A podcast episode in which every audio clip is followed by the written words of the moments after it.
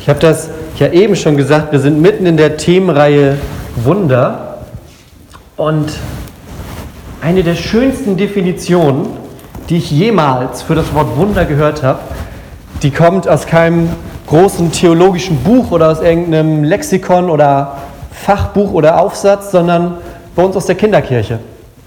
Wir haben regelmäßig Kinderkirche bei uns. Da treffen wir uns so einen Nachmittag mit allen möglichen Kindern hier aus dem Ort oder auch aus anderen Orten und haben immer ein Thema. Und machen dann dazu eine Geschichte, singen Lieder, basteln was oder eine Schnitzeljagd oder so. Und wir hatten letztens das Thema Wunder. Und ich hatte mir das dann schon ganz überlegt, dass man mit den Kindern, ja, wir sitzen alle in einem Kreis auf dem Fußboden und dann frage ich erstmal, und natürlich sind das Kinder, die kommen ja noch nicht darauf, was ein Wunder ist und dann finden wir das gemeinsam raus und so. Und der zweite Junge, der sich meldet, sagt dann, naja, also ein Wunder ist, wenn etwas eigentlich unmöglich ist, aber dann kommt Gott und dann geht's doch. Also mein ganzes Pulver war verschossen, er hat es rausgefunden. Und eigentlich hat er ja recht damit, ne? Ein Wunder ist etwas, wo man eigentlich denkt, ich kann mir nicht vorstellen, wie das was werden soll. Und dann kommt Gott und dann geht's doch. Und ich glaube, gerade deshalb fällt es uns in unserer Gesellschaft manchmal schwer, so richtig, richtig über Wunder zu reden. So wie die Bibel so richtig, richtig immer mal über Wunder redet. Also wir wundern uns über Dinge, aber selbst die Dinge, über die ich mich im Alltag so wunder, sind ja meistens keine Dinge, die eigentlich unmöglich sind, sind nur meistens Dinge, die mir nicht so in den Kram passen. Oder wir sprechen von einem kleinen Wunder.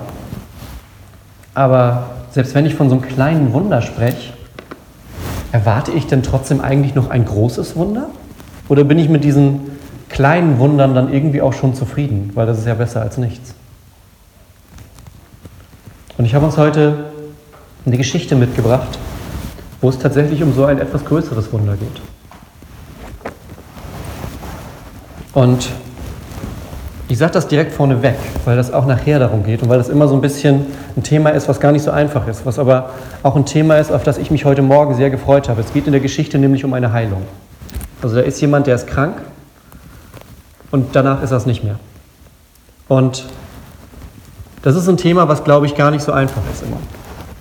Meine, der eine oder andere wird sich vielleicht gefragt haben, beim Lesen von Bibelgeschichten oder wenn man sowas hört, kommen ja verschiedene Fragen auf. Der eine fragt sich vielleicht, okay, ist das heute noch genauso?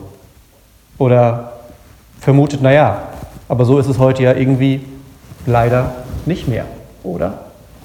Und wie geht man überhaupt damit um? Und darum soll es heute nämlich gehen.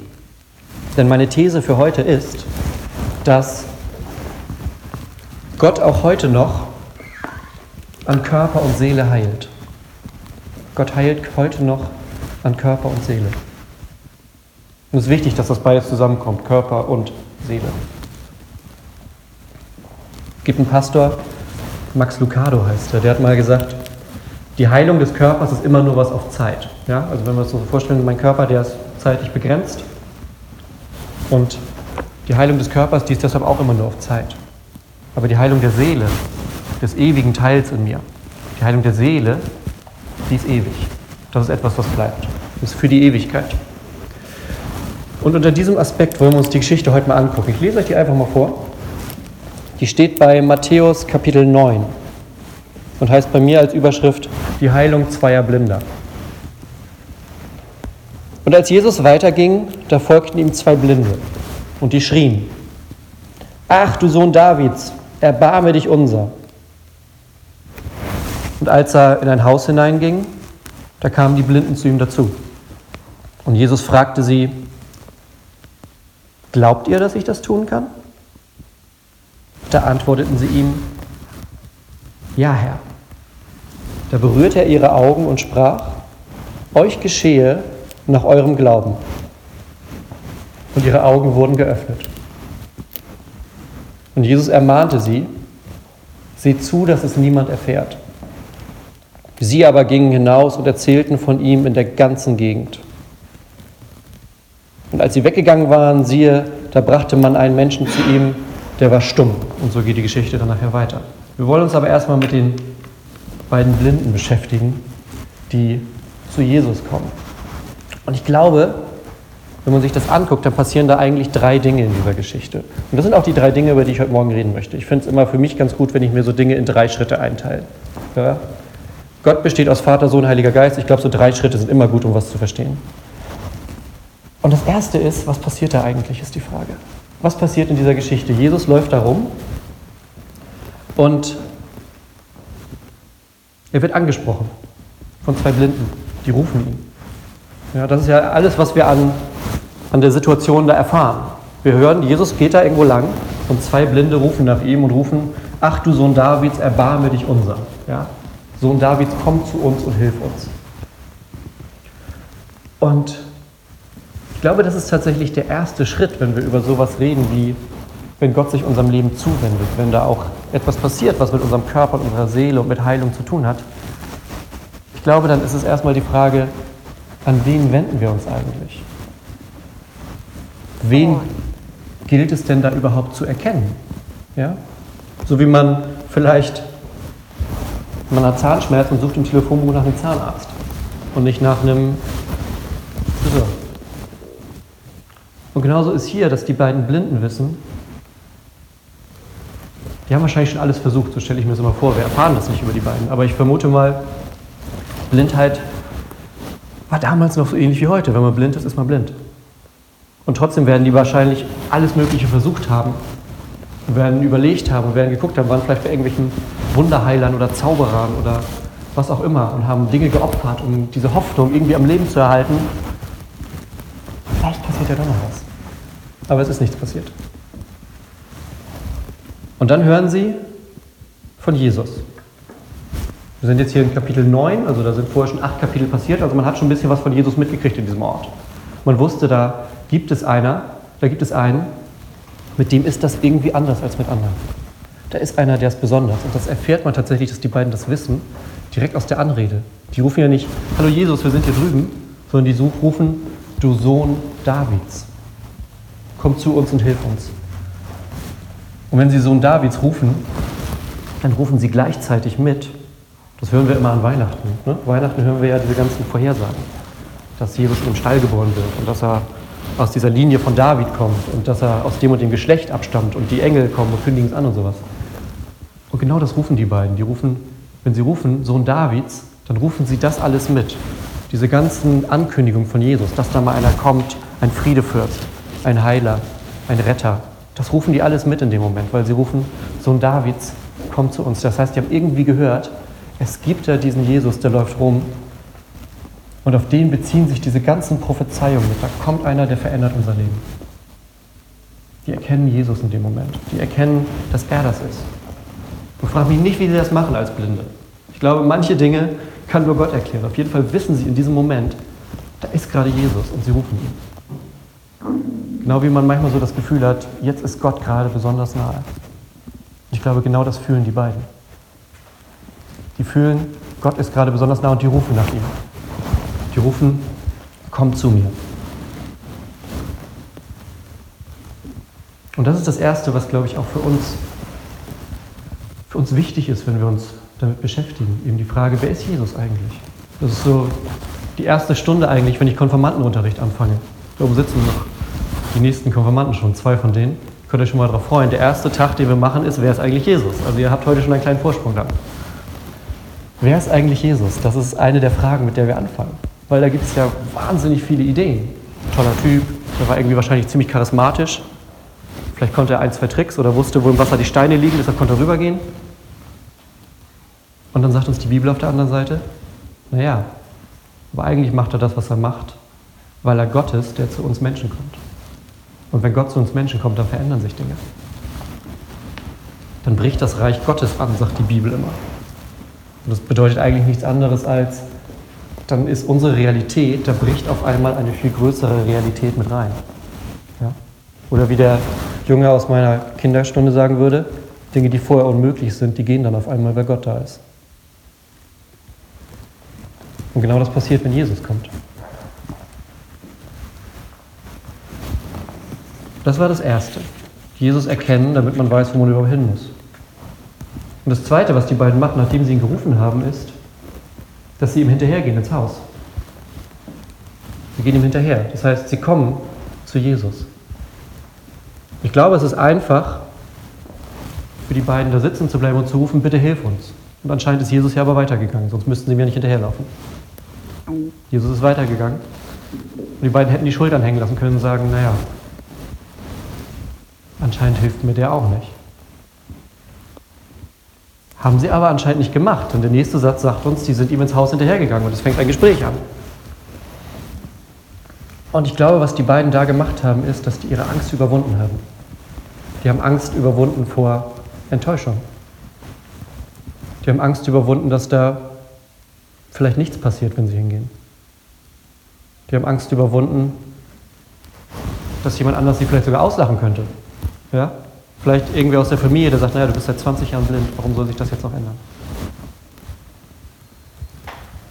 Aber die sind diesen Schritt gegangen, Jesus hinterher, und haben ein Gespräch mit ihm angefangen. Weil sie vorher gespürt haben, da ist was anderes. Das ist dieser Sohn Davids, von dem immer erzählt wird, da verändert sich was. Deshalb gehen sie ihm hinterher. Und ich glaube, diese Angst ist da erstmal auch in Ordnung, denn das ist ein wahnsinnig großer Schritt zu tun. Schritte, die wir im Glauben tun, das sind häufig große Schritte, weil dann auf einmal Dinge da sind, die neu für uns sein können oder die anders sind als das, was wir bisher erlebt haben. Deshalb ist auch dieses Thema, über das ich heute ich predige, gar nicht so viel über Heilung normalerweise. Das ist jetzt, hat sich jetzt irgendwie so ergeben. Aber deshalb ist das für mich auch so ein, so ein großes Thema, weil als ich aufgewachsen bin, als kleiner Junge oder auch ins Teenageralter noch, da hatte ich gar nicht so wahnsinnig viel mit Gott zu tun. Da war das gar nicht so sehr, also ich war halt Weihnachten mal in der Kirche und war konfirmiert, aber das war es dann auch. So. Und danach ging das erst los, dass Gott angefangen hat, in meinem Leben auf einmal da zu sein und zu mir zu sprechen. Und eine Situation war tatsächlich auch so ähnlich wie die, die die beiden Blinden da erleben. Es war eine Krankheitsgeschichte bei uns in der Familie, die komplett aussichtslos war. Die war komplett aufgegeben schon. Und von einer Untersuchung auf die nächste war es wie weg. Also es war, konnte auch keiner der Ärzte erklären. War dann auch okay, alle haben sich gefreut. So. Aber für mich war das irgendwie in dem Moment, das war so die Zeit, wo ich gerade mein, mein Leben mit Gott irgendwie wieder angefangen habe. Für mich war das in dem Moment wie so ein, wie so ein Zeichen für mich. Also natürlich nicht nur für mich, sondern in erster Linie erstmal für die Person, die danach gesund war. Aber war für mich wie so ein Satz, Gunnar, du kannst darauf vertrauen, dass ich da bin. Kannst darauf vertrauen, dass das, was ich gesagt habe, dass ich euch nicht alleine lassen werde in dieser Welt, dass das stimmt. Und ich glaube, zu solchen Schritten, dieses Vertrauen dann tatsächlich auch zu ergreifen, da gehört Angst zu und da gehört dann auch Mut zu. Weil es nicht leicht ist. Wenn man bei diesem Vertrauen, und das ist das Dritte, Jesus erkennt, zu ihm hinkommen und dann das Dritte, ihm vertrauen, da gehört Mut zu. Und ich weiß nicht, wie das bei euch so ist, weil jeder von uns hat ja eine eigene Lebensgeschichte und hat verschiedene Dinge in seinem Leben gehabt, wo Mut und Vertrauen notwendig war. Aber ihr kennt, glaube ich, alle dieses Gefühl, wenn man vielleicht von der Situation erst ein bisschen rumgetänzelt ist und dann diesen Schritt gemacht hat und den Mut aufgebaut. Und dann war es hoffentlich in den meisten Fällen wahrscheinlich ein befreiendes Gefühl, weil man diesen Schritt, vor dem man vielleicht vorher drei Wochen lang rumgetänzelt ist, diesen Schritt gemacht und auf einmal gemerkt hat, jetzt ist es passiert. Und ich glaube, bei diesen ganzen Heilungsgeschichten, die wir lesen, geht es genau um dieses Vertrauen. Es geht nicht darum, dass die Blinden zu Jesus kommen und warten, dass er irgendeinen Zaubertrick macht, so wie das zur damaligen Zeit gar nicht so unüblich war. Es gab Menschen, die sind durch die Lande gezogen und haben Zauberei angeboten. Hat halt nur meistens nicht funktioniert. Wenn Jesus kommt, geht es nicht um Zauberei, sondern geht es um Vertrauen. Das sind zwei Blinde, die zu ihm kommen und sagen, wir vertrauen dir so sehr, dass wir dir hinterhergehen und daran glauben, wenn wir zu dir kommen, weil wir gehört haben, dass du nicht wie die anderen bist, sondern weil wir gehört haben, dass du Gott bist, dann verändert sich was.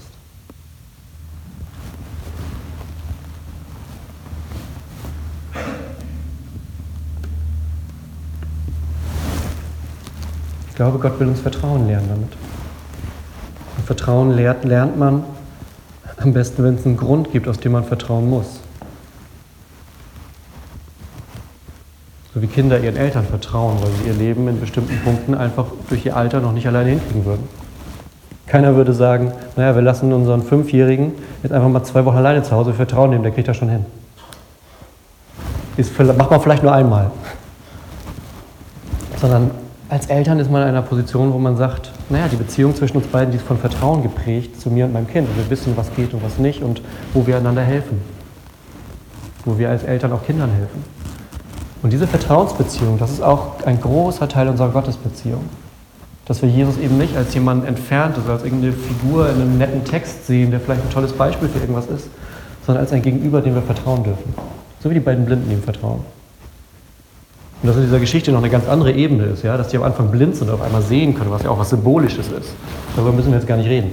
Aber da passiert das. Da passiert auf einmal, dass die verändert aus diesem Haus wieder rausgehen.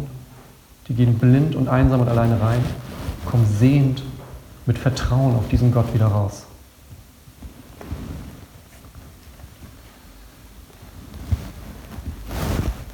Ich habe am Anfang gesagt, dass ich tatsächlich glaube, dass auch heute noch Gott Menschen an Körper und Seele heilt. Und ich glaube, zu einer körperlichen Heilung gehört auch immer eine seelische Heilung. Die Seele von uns ist eigentlich das viel zerbrechlichere. Das, was auch wertvoller ist, auf die ganze Zeit gesehen. Was nicht bedeutet, dass unser Körper nicht wertvoll ist. Den haben wir von Gott bekommen, der ist einiges wert. Aber genau so haben vielleicht manche von euch die Erfahrung gemacht und haben da vielleicht die ganze Zeit schon gerade drüber nachgedacht, während ich geredet habe, an die eine Geschichte, wo man vielleicht gefragt hat, ja, aber ich habe doch gebetet das. Oder ich kenne doch meine Schwester und die hat doch gebetet das. Und da ist auf einmal nicht so viel passiert. Oder zumindest nicht das, was man sich gewünscht hat. Und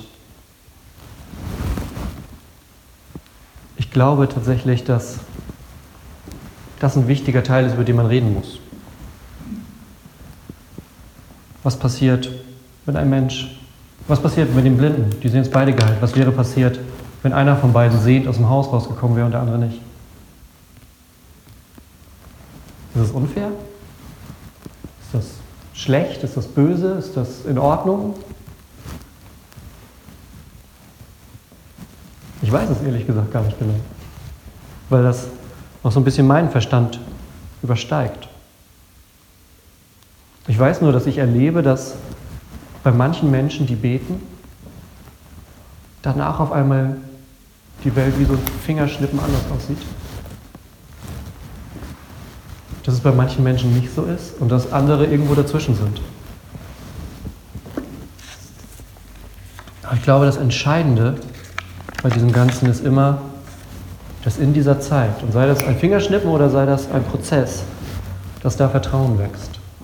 Dass da Vertrauen und Glauben an diesen Gott wächst, der sagt, ich habe die Welt in der Hand, vertrau mir. Und das ist ein mutiger Schritt, das ist eine Herausforderung an euch, an mich auch. Das ist an jeden, jeden Tag wieder eine Herausforderung, zu sagen, was auch gerade in meinem Leben los ist, ich vertraue Gott dabei.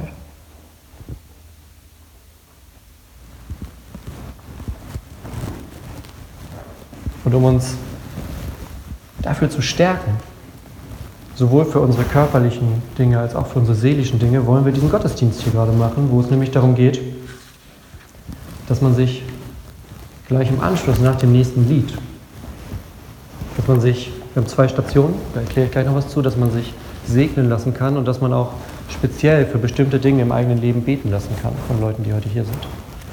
Und ich will euch da eine zweite Bibelstelle zu vorlesen. Ihr merkt das vielleicht und auch vielleicht Leute, die heute Gäste sind und vielleicht zum ersten Mal bei uns im Gottesdienst sind. Ich lese immer ziemlich viel aus der Bibel vor, weil ich davon ausgehe, dass das, was hier drin steht, Wahrheit ist.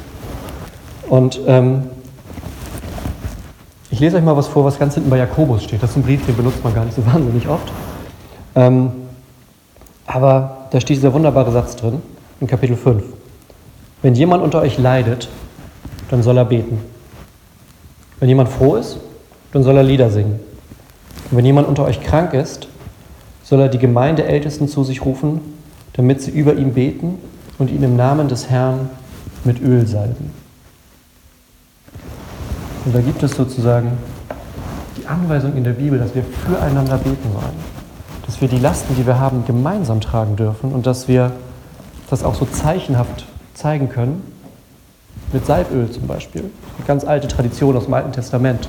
Da haben die Priester Menschen gesalbt oder wurden gesalbt und Könige wurden gesalbt. Ja, vielleicht ist das ganz gut, um das zu verstehen. Im Alten Testament werden drei Menschengruppen gesalbt. Propheten, weil die von Gott auserkoren wurden zu etwas Besonderem. Könige, weil die auch von Gott auserkoren wurden, um zu regieren. Und Priester, weil die in Gottes Haus gedient haben. Im Neuen Testament heißt es auf einmal, wenn jemand leidet, wenn jemand am Seele oder Körper krank ist, dann geht in die Gemeinde und salbt den. Was heißt das denn? Das heißt nichts anderes, dass Gott sagt, das, was vorher für Könige, Priester und Propheten da war, das ist jetzt für euch da. Davon sagt Gott, diese besondere Sache, dieses Privileg, das weite ich auf die ganze Gemeinde aus. Das ist etwas, mit dem Gott uns alle segnen möchte. Das werden wir heute hier zum ersten Mal machen und werden das auch später so einmal im Quartal wahrscheinlich machen, weil wir sagen, wir wollen in dieser Gemeinde das Gebet und vor allem das Gebet füreinander stärken. Weil wir glauben, dass Gebet tatsächlich Dinge verändern kann.